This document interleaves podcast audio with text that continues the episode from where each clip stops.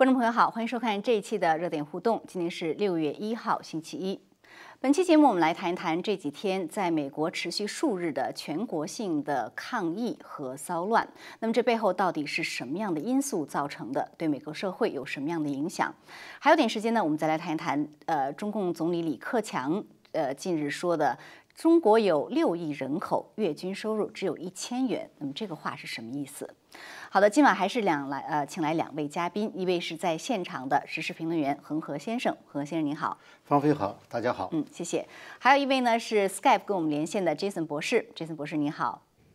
你好，方飞好，大家好，好，谢谢。好的，观众朋友还是欢迎您在节目中间呢跟我们互动，或者在呃视频下方呢来谈一谈您对这些热点事件的看法。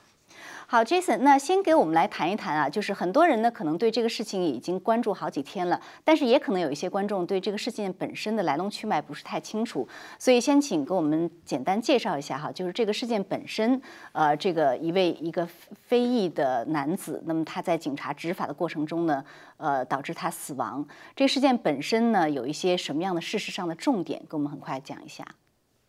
对，就是上个星期一，就是嗯五月二十五号的时候呢，呃，明尼苏达的警察接到报告说有一个人花了二十块钱的假钞，那么他到现场以后呢，就逮捕了呃这个呃这个黑人名字叫做呃乔治弗洛伊德，嗯，那么逮捕的过程中的话呢，就是嗯根据那个是当地的视频显示，就是说呢他没有反抗，确实让那个警察给他背靠了。但是他呢不太愿意进警察的警车。根据警察的那个视频来说的话呢，他自己先倒地，但是呢随后发生的事情是，警察这个乔文警察开始用他的这个膝盖，嗯，顶住这个黑人的脖子和背部，呃，甚至主要的力量放在这个顶住膝盖的正这个顶住这个脖子的这个呃腿上，呃，持续八分多钟。呃，据说最后两分钟，呃，弗洛伊德已经没有这个就是身体的反应，中间也包含他呼叫，呃，包含呼出这个我喘不过气这样的事情。那么后来，呃，就发现他呃死亡了。那么死亡了以后的话呢，大概是是第二天，呃，所有的这四参与的就是当时压在弗洛伊德身上的乔文警察。和另外的在旁边有两个人是帮着按腿，另外一个是在旁边观看的四名警察全部开除。那么随后的话呢，美国联邦政府，呃，就是 FBI 在当地警署的要求下参与调查，然后当地警署也进入进入调查。呃，根据官方的这个尸检报告，第一次尸检报告是说呢，这个呃弗洛伊德的话呢，嗯，他本身就是可能有心脏病。呃，另外的话呢，身体也残留一些其他的毒品，呃，整个来说的话呢，是有这样子一个潜在的内部的身体问题。但是后来在这个家属的第这个再次报告结果呢，就是说呢，他确实死于嗯颈部这个背部压迫造成的脑供血不足的这种窒息性死亡。那么整个在这样在这个独立调查报告之前。呃，根据上一个官方报告，就已经确立了乔文警官大概是二十九号，就是二十五号发生案子，然后二十九号四天之后就已经逮捕了乔文，就是予以这个第啊三级谋杀啊二级误杀，就是一个很很重的罪。那么很可能对其他的三位警官也有可能陆续会有相应的这个审判，但是呢。因为这个消息，这个视频，当时现场很多围观的人用手机拍下视频，把这个视频在网上放出来以后的话呢，整个从二十六号开始，先是明尼苏达，就是明尼苏达首府明尼阿波利斯，呃，当地的居民就是开始以最开始是和平抗议，但是从二十六号晚上就逐渐转入了呃暴力，呃，烧了这个警署周围的一些呃公园呃这个这个饭这个呃商店。同时的话呢，也抢一些周边商店。那么随后而来的话呢，呃，二十七号、二十八号、二十九号，就过去这几天里头，让整个呃骚动的规模就越来越大，就是从抗议变成了，就是很多地方呢有抗议，但是也有骚乱。嗯，基本上统计来说的话呢，就是美国五十个州，几乎每个州都有。同时的话呢，呃，大概有一百个左右个城市都介入到有这样的一个活动。嗯，抗议或者说是骚乱，或者说是抢劫，嗯，那么整个这个过程中，奇怪的是，这个事儿也在国际上开始有有所联动。呃，包包括德国，包括加拿大，包括新西兰，也有人在呃抗议。嗯，整就说呢，整个这个事情就是变得越来越复杂。嗯，我们知道了，就是说呢，嗯，最开始就是就目前目前来看的话呢，嗯，这一次就是警方的这个责任是毋庸置疑的。从警方来说，从官方来说。都没有任何否认，警方这一次是直接造成这个，就是包括这个警察是直接这个有犯罪行为的，所以说才已经开始进入起诉的程序。那么整个抗议的话呢，它实际上是没有一个特别明确的一个宗旨的，可能是一种就是愤怒的发泄。因为本身来说的话呢，有人说我们抗议是为了呃不给他三级谋杀起诉，应该是一级或者二级。嗯，但是从法律的定性来说的话呢，嗯，就是可能二级、三级也就是最高的，一级谋杀可能。就是非常难确立。那么，那而但是大部分人他实际上是个怒火的展现，或者说更多的是一种情绪的发泄。呃，而且呢还有很多其他的复杂的因素在那儿。整个这个事情的话呢，就是已经延续了从最开始发生案子到此时此刻已经有一周的时间了。但是整体来说的话呢，好像还没有平息下去的一个呃迹象。嗯，好，谢谢 Jason。那何先生，我们知道就是在美国社会啊，确实呃。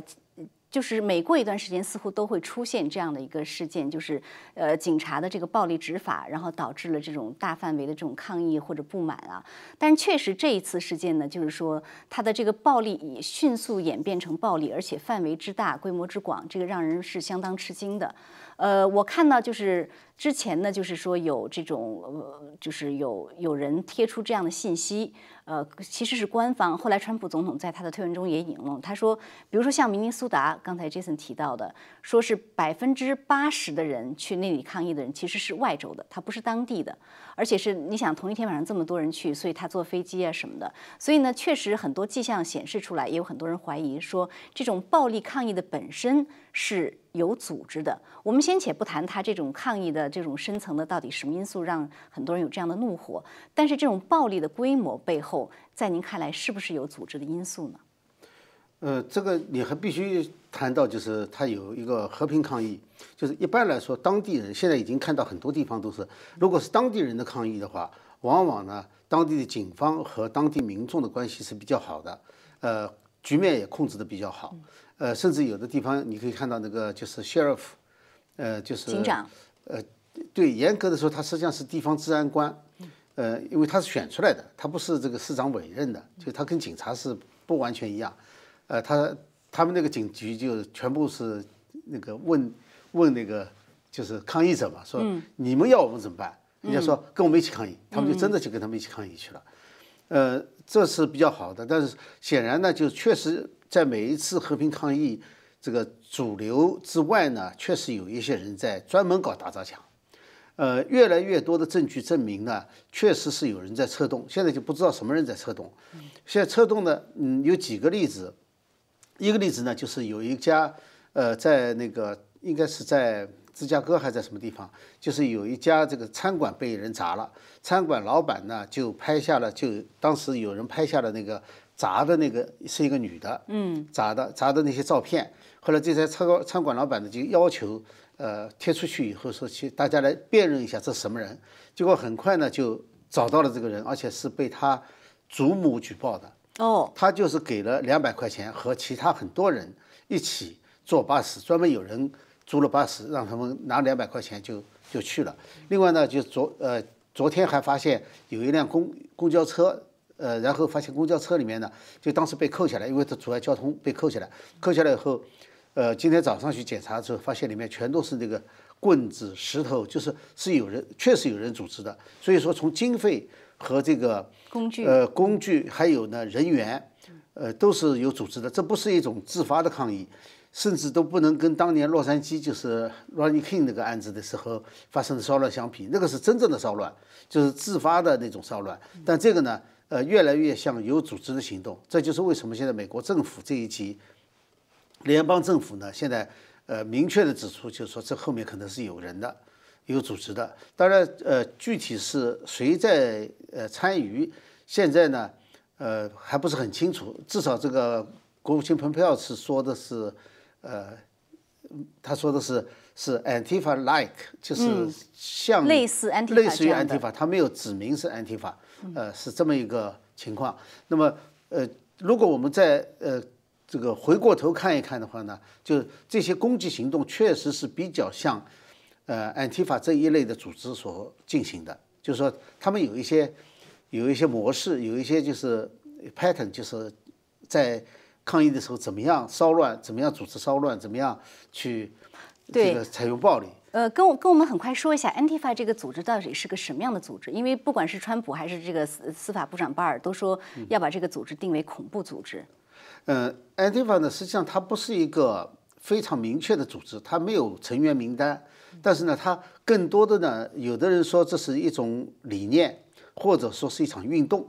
呃，但是他们的特点呢，它倒是有一个共同的纲领，就是一个纲领是什么呢？就是他们拒绝采用和平方式，或者是拒绝采用法律的程序，呃，或者是这个呃立法的程序，或者是执法的程序，用这种方式来解决问题。他们呃明确主张要用暴力对抗的方式来解决问题。那么至于说暴力对抗针对谁，那就是说在不同的情况下，有有有可以是政府成员政府成员，也可以是那个他的对手，比如说右右翼的团体，或者是怎么样的，就是因为他们是属于极左的嘛。但是我看有人说，呃，比如说安提法本身，你可以直译为反法西斯，但是也有人说这是一个呃相当于共产主义的组织，到底是什么样的组织呢？对，共是它是以共产主义旗号反法西斯的。哦呃，这个是比较明确的。三十年代的时候，它最早可以追溯到三十年代的时候，就是意大利当时墨索里尼统一了政权以后，就是把很所有组织都宣布非法了嘛。所以当时呢，就有一部分呢就是属于反法西斯组织，但是呢，它采用了很多就是共产主义的思想方法和和手段来对抗所谓法西斯主义。后来很快的呢，就在美国也出现了，这是三十年代的时候。那么现代的，就是现在美国的这个 Antifa 呢，大概也是在两千年以后，主要是两千零呃二零零七年以后开始重新出现。啊、当然它有原来的根源是没有断开过，但是呢，就是真正是以这个名字，而且呢比较确定的这种手段是呃是很明确的，就是说它基本上是由怎么什么是什么人组成的呢？呃，有的人说是共产主义者、社会主义者、极端社会主义者，嗯、暴力社会主义者和无政府主义者。啊，但他们共同的就是从用暴力来解决问题。那现在实际上是没有多少真正的法西斯主义需要他们去反，所以那个他们反的目标就比较多，而且往往是在制造这个骚乱。大概那个 Antifa 是这么一个组织，它呃，美国比较明确的，据说是跟这个 Antifa 的能够被定位在这个 Antifa 的大概，呃，它不是一个大组织哈，就是一些小的组织有两百个左右。哦，就是都是这一类的，对，就是这一类的，它可以嗯、呃归为一类，因为它不像是一个党派这么明确的，就是你登记的什么党就是什么党，不是的。它但是它是持有同样理念。我今天看到一个一小段录像，就是有一对父母把他那个就是可能参加了活动的那个 Antifa 的儿子送去自首。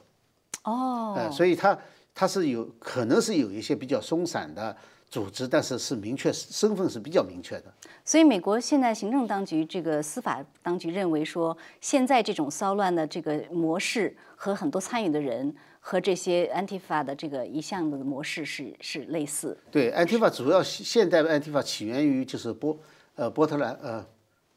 Portland，就是那个嗯俄勒冈州的波特兰对对对，波特兰市，呃，主要是起源于那个地方。呃，后来当然发展的比较快，发展最近发展的速度比较快，特别是这几年，我觉得可能跟这次这个疫情，大家憋在家里面，可能也多少有一点关系。嗯，很多人都是都是呃没有其他的事情但是这个这个参与了。这个确实是有人就找到这些组织能够能够提供资金，能够组织进行这些暴乱活动，这个是有背后是有因素的。是我看川普总统也转发了一段录像，就是在街上好像是有人在给钱，所以这方面的话，我也想请 Jason 博士分析一下，就是在您看来，呃，现在呢，有呃不少就是共和党的这个呃人物啊，那包括当然川普总统啊，这个司法部，呃，这个现在的这个内阁，他们都认为说，安提法和这个相关的这些左派的组织是在这个推动暴力的推手。但是也有一些其他的人，呃，民主派啊，或民主党或者是自由派的人物，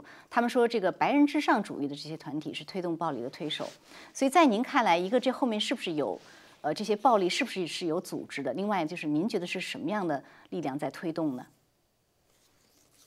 嗯，是我听到了有个别几个民主党的这个官员说是就是白人至上主义在搞，这一点我有点就是疑惑。当然，白人至上主义的话，到底在这个过程中出现没出现，我不太清楚。嗯，但是他们有标自己标准的旗帜，但是这种标准的旗帜几乎很少看到。而且的话呢，这一次的话呢，就是说呢，嗯，某种意义上讲是是给黑人维权，所以说呢，这个呃和白人至上的那个就是理念是有点相反的，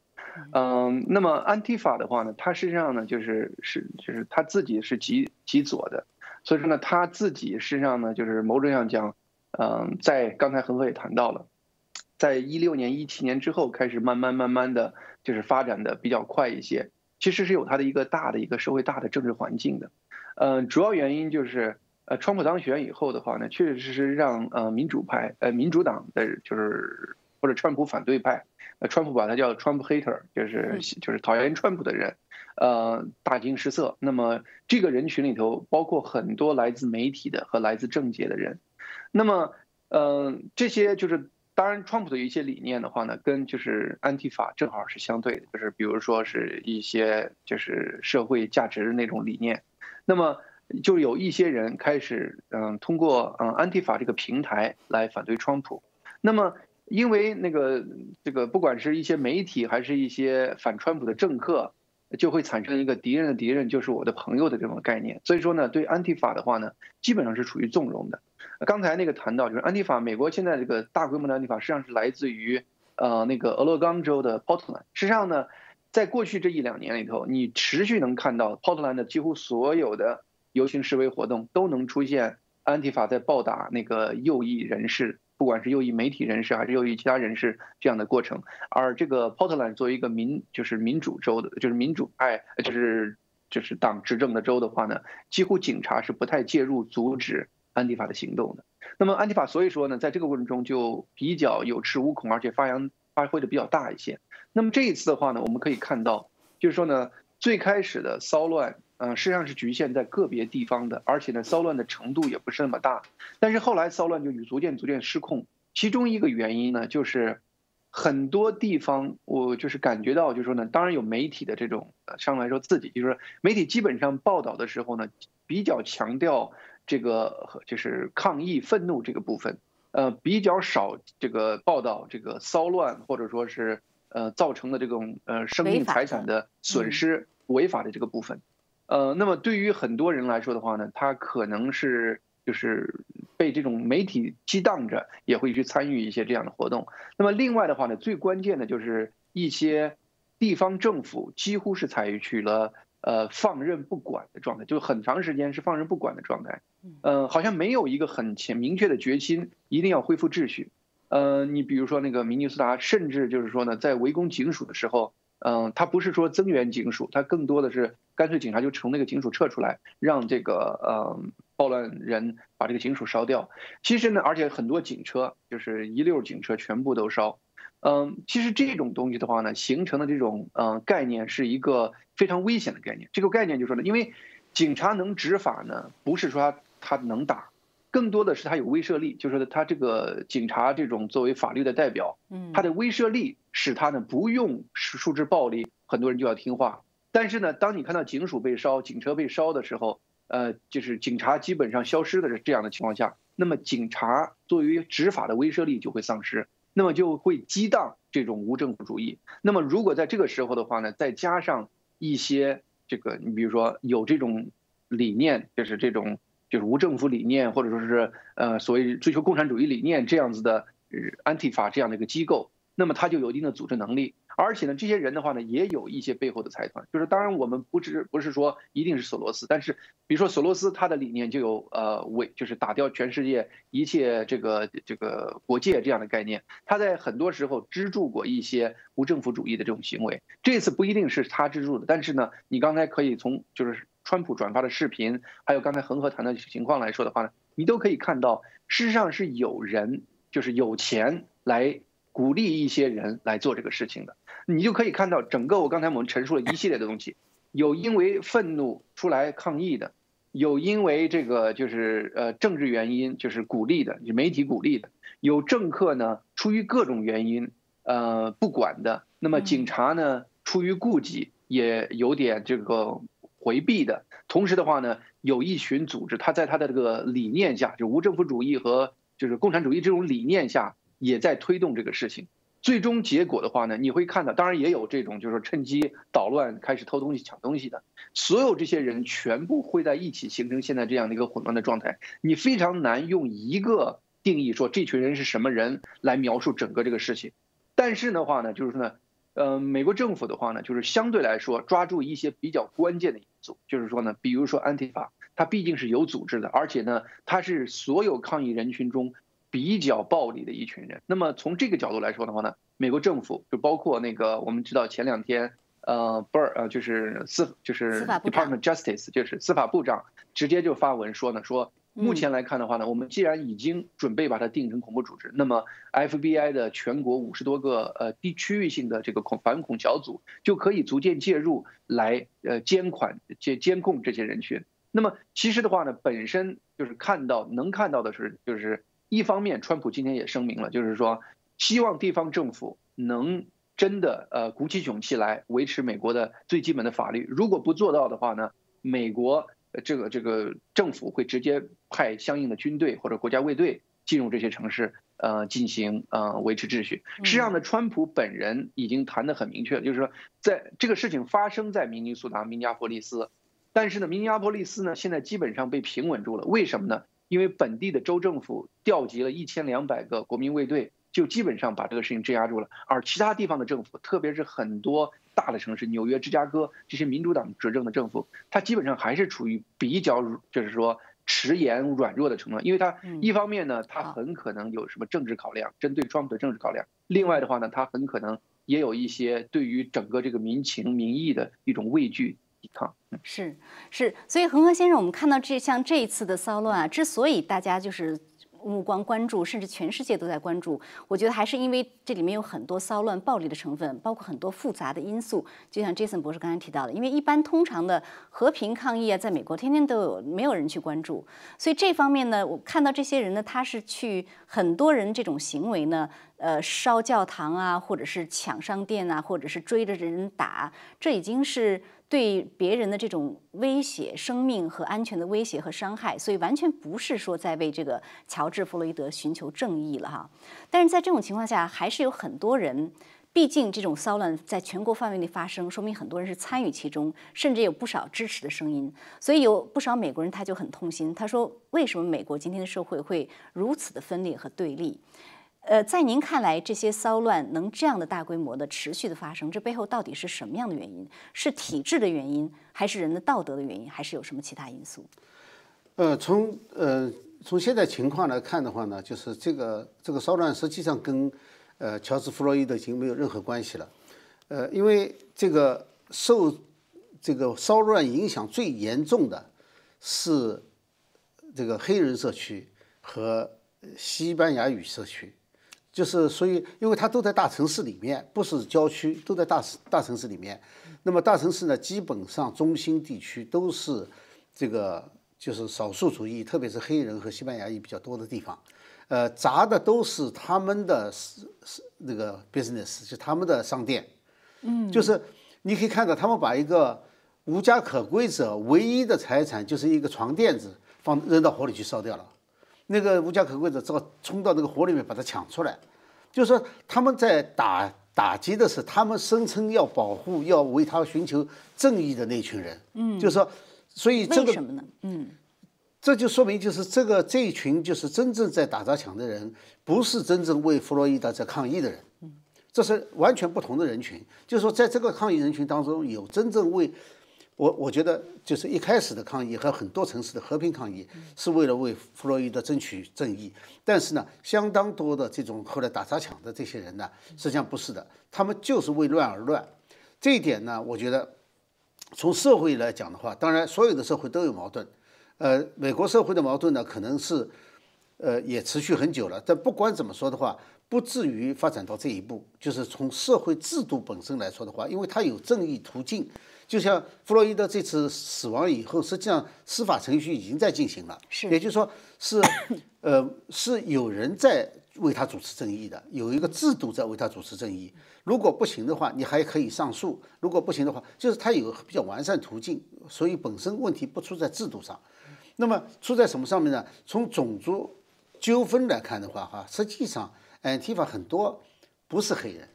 嗯，他们的主要成分，主要成分最近放了一些录像，呃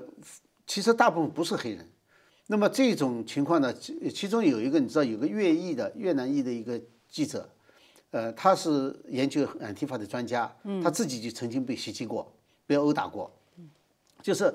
呃，所以他们是有一些，呃，实际上是在这个就是社会制度之外的东西。从现在来看的话呢，其实这种表现呢，呃，要讲到跟共产主义有一定的关系了，就有点像巴黎公社。至少我自己看到这些，感觉好像是有一点点。其其实呢，在那个呃伯克利，就是那个前前年伯克利呃校园里头闹过一次，就是个类型的，一模一样的。那么这这次只是说到了社会上了，而且范围很大。对，范围很广。但是呢，你可以看到，就是其实在这个就是魔鬼统治世界里面，谈到这个共产主义的。它其中有一种策略，就是共产党的策略哈，就是在任何情况下找出社会矛盾的一个点，然后无限放大，然后煽动暴力。呃，这个点对煽动暴力和仇恨这一点呢，就是说选择哪一个东西是跟那个时间、地点，呃和那个场合有关系的，而。可以在不同的场合，这是一个矛盾的东西，就是你帮了这件事情，不可能帮那件事情。但是他可以，他在没有原则的，他的基本原则就是搞乱这个社会。所以 Antifa 比较符合这个定义，就是说，他并不是说在针对某一个特定群体，而是说用一切方法来暴力对抗，找到一个矛盾的点，矛盾的事件，来来来来来煽动起这个矛盾的。当然，相对来说它是有一定的这个方向的，因为它是极左嘛，嗯，有这个方向的。呃，从这个，如果大家现在再去回回过头看一下这个，就是魔鬼统治我们的世界里面，你可以看到有很多描述跟这次的这个暴力发生的情况非常接近。呃，所以说这跟这个就是在欧洲一直流传的这个就是共产主义思潮啊，它是在不同的时候有不同的有起伏有起伏，但是呢，在美国这些年确实是增加的比较厉害，就是因为它包括社会主义者嘛。那么当然现在也有人就是说。谈到了一些特殊情况，比如说，呃，说是这个在明尼苏达开始的时候骚乱的时候，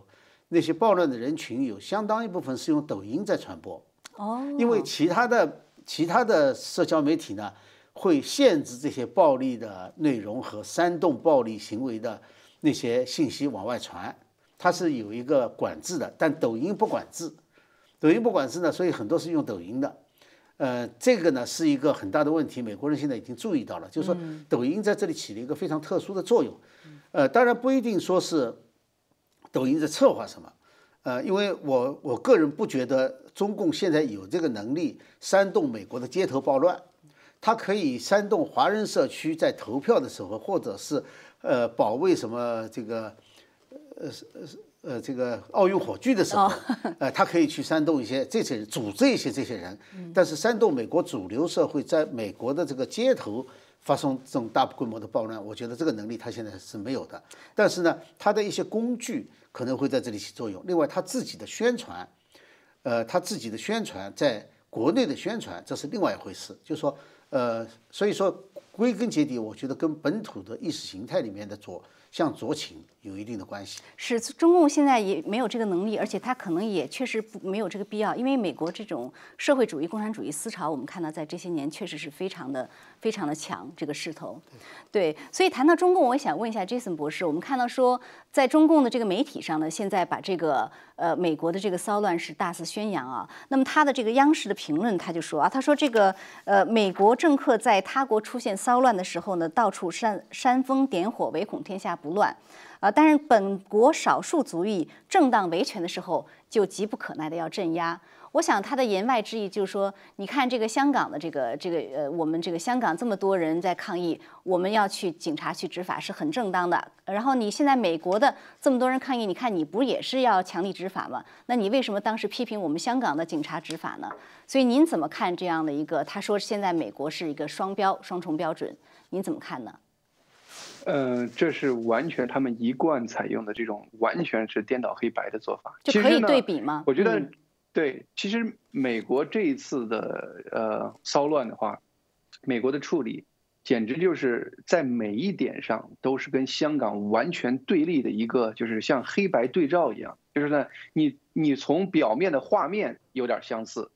除了这一点相似以外，其他的所有的内部的东西全是对立的。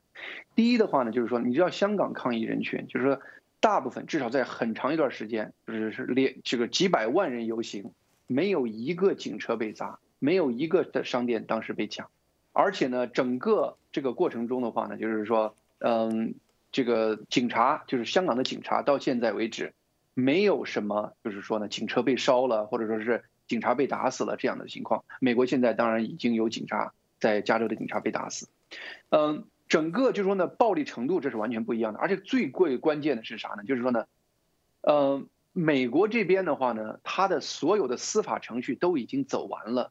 人们事实上是一方面有人在发泄情绪，另一方面的话呢，有人在寻求更长远的呃社会理念上的东西。更更多的就是有这种政客啊，或者说是安提法这样子的，有这种非政府理念的人在中间搅和。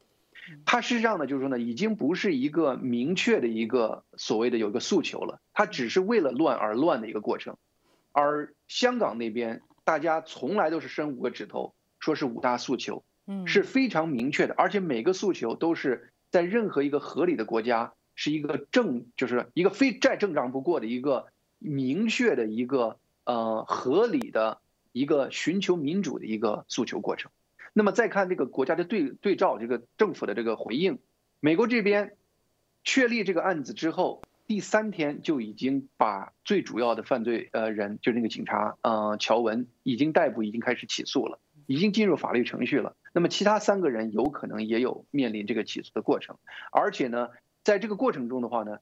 政客、警察。全部都是在，就是在至少在这个事情上都是认为是警方之错的，甚至我看有警局的警察，呃，跟抗议民众一块儿单膝下跪来这个就是忏悔整个这个过程，呃，而且呢，美国几乎所有的政客没有一个政客，包括的这个这个总统，都是第一时间支持独立调查以后，第一时间给出一个合理的一个解决方案，而且呢，直接。这个这个声讨的是警方的不必要的这种强迫暴力，而香港那边的话呢，几乎从头到尾，警察没有任何一个地方被承认犯罪的，嗯，基本上的话呢，就是而且最近还出现过一个女孩说警察强奸了她，最后呢要抓捕那个上告的女孩，说那个警察女孩诬告警察。那么整个这个调查过程中，最开始摆了个样子，搞了一个什么独立调查，实际上是一个非独立调查。最后那个请来的一些外国调查人员，最后悻悻就是气愤的离开了，因为完全不是独立调查。所有这些过程，就是我当然是很就包括元朗那个八三一的八三一的警方暴力在元朗，对多少人年轻人的生命在这个过程中消失掉了，多少人跳楼，这个没有任何一例有任何的明确的解释的。这就是整个来说的话呢，你可以看到，就是说呢，除了表面那个画面有一个相似处了，里头从起因到过程到这个警方的这个反应，所有的都是相反的。所以说呢，从这一点上来看，我的更觉得就是说呢，它更明确的表示了一个自由社会、一个民主社会和一个逐渐被专政这个独裁的这个政政府管制的社会，他们会越来越不一样。当然了，就是我我是这么说的，就是说呢，从来，呃，这个民主我都没有说自由社会，呃，这种就是说它不会有社会冲突，一定有，特别是美国这种各种种族、各种这个宗教、各种这种政治势力理念非常非常这个不同的社会，它一定有这样的冲突。那么这个冲突本身的话呢，它事实上呢是一个，呃，某种上讲是一种发泄，就是对于社会积怨的一种发泄，然后呢，也是社会各个派系之间的一个。理念上的调整融合，那么这个过程中一定会推推动整个社会向一个积极的方向走。如果把这个暴力因素制止下来以后，那么整个呢这个独裁社会的话呢，他会很快的用暴力镇压的方式把人民的愿望压下去。但最终的结果是什么呢？是你把火山的这种裂缝封住以后，那它里头蓄积更多的力量。所以说呢，整个来说的话呢。你用一次一次小的这样的事件来解排解这个整个社会的内部压力好呢，还是你等着像中国那样子，每多少年来一次革命，多少人在整个改朝换代中丧失生命？就说呢，哪一个更加的合适合理？整个来说呢，我的感觉上就是说，其实中共是没有一点点资格来评论这个事情。他只要有一点点内部分析的能力，他就知道他的这个丑样子在整个美国这个事件中，虽然美国这事件中表面展现出来的是一种混乱，但是这种混乱展现出来的这种民主的这种秩序，实际上是中共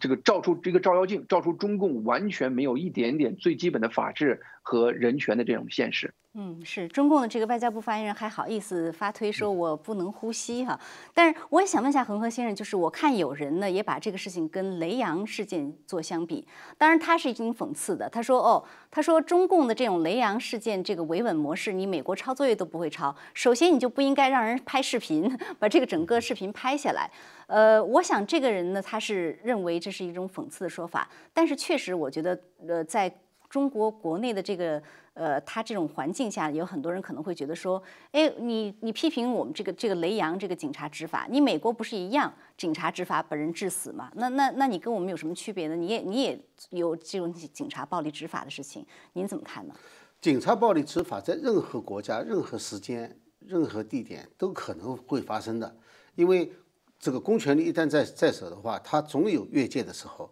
呃，但是呢，在美国呢，我可以说这是一个个个别现象，就是说这一个特例，就这个警察，呃，做了这么一件事情，而且立刻就进入调查了。而雷洋事件你可以看到哈，雷洋事件是，呃，当时在场的时候，呃，和后来就没有证人，基本上就没有证人，找出来证人就是那个洗浴间呢，就是等于是在在中共的这个压力下，没有第三者能够采访到这些人，所以说开始就掩盖，后来经。这个闹大了以后，一层一层的掩盖，最后没有人被处理。也就是说，这件事情到现在雷洋事件究竟怎么发生的，还是靠外面的分析再说。就是当局从来就没有交出一样东西来，就是来证明。所以这两个事情是不能比的。一个是系统性的，我们除了雷洋以外，我们看到还有钱钱云会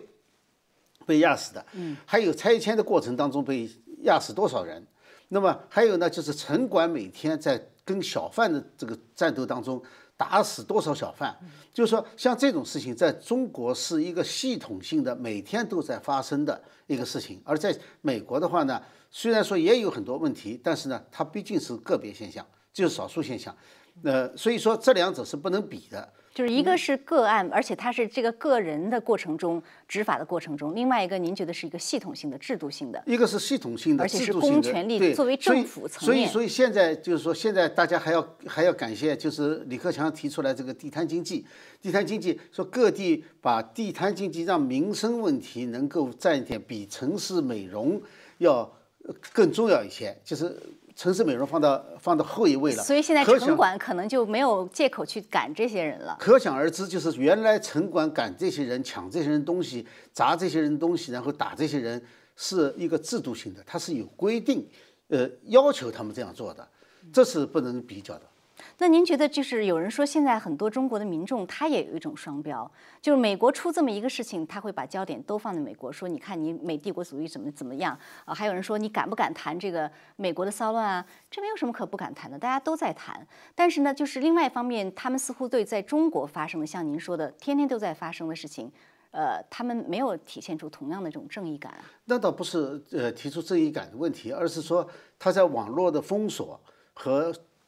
即时的封杀，所以这些消息呢，就是有不同意见的人或者对这些有正义感的人是不能够发声，一发生就被喝茶了。这个帖子被删掉了不算，还要被喝茶。呃，管得越来越紧，并不表示中国民众对这件这些事情，就说我们从表面上看，中国民众可能是好像只关心这一部分，不关心那部分。以前有个笑话嘛，说美国人敢骂美国总统，他有什么关系？我也敢，我也敢去骂美国总统。对对对对，是一样的道理。实际上是一个恐惧和制造恐惧的中共，呃，中中共在中国制造恐惧，而且还有行为上的封杀。才导致这样的结果，以及巨大的这种信息封锁，对，呃，防火墙的这种围围，基本上把你围在了一个笼子里。所以你看不出真实的中国的民意是什么，嗯，你能看见的是是中共当局希望你们看到的东西。好的，好，那非常感谢二位啊，我们今天节目时间很快又到了，呃，因为节目时间关系呢，我们今天没有办法再去延伸谈一谈这个中国的经济问题，希望以后的节目中呢，我们有机会去谈。好，感谢您的收看，我们下次节目再见。